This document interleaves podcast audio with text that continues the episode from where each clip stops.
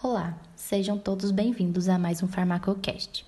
Hoje vamos falar sobre as substâncias químicas que estão sendo usadas de forma indiscriminada a fim de produzirem efeitos não terapêuticos no corpo e na mente.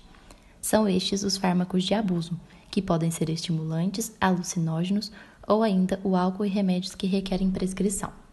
Além disso, tais substâncias estão se tornando mais potentes assim como as vias de administração estão proporcionando resultados maiores, risco de dependência e toxicidade.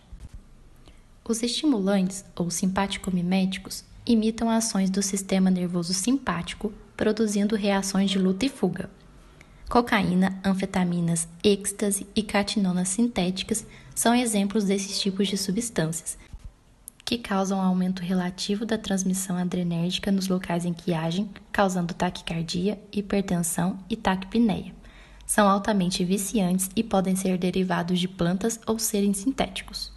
Já os alucinógenos, como o LSD e a maconha, podem produzir efeitos psicodélicos, como alucinações, alterações de humor, sono e ansiedade mas também podem ter alguns efeitos adversos no sistema circulatório, alterações de apetite e sudorese. O etanol ou álcool é a principal causa de acidentes fatais com automóveis, afogamentos e quedas.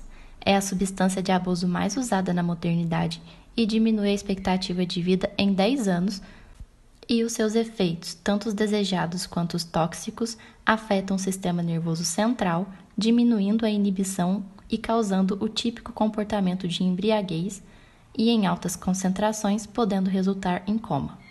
Ademais, o uso frequente e excessivo pode causar lesões no fígado, cardíacas, pulmonares, endócrinas, entre outras. E por último, vale lembrar que há também o abuso de substâncias encontradas nas próprias farmácias, os remédios que precisam de receita médica. Entre esses medicamentos se destacam os opioides, benzodiazepínicos e os barbitúricos. Com o aumento da prescrição desses últimos anos, houve consequentemente o aumento das consequências.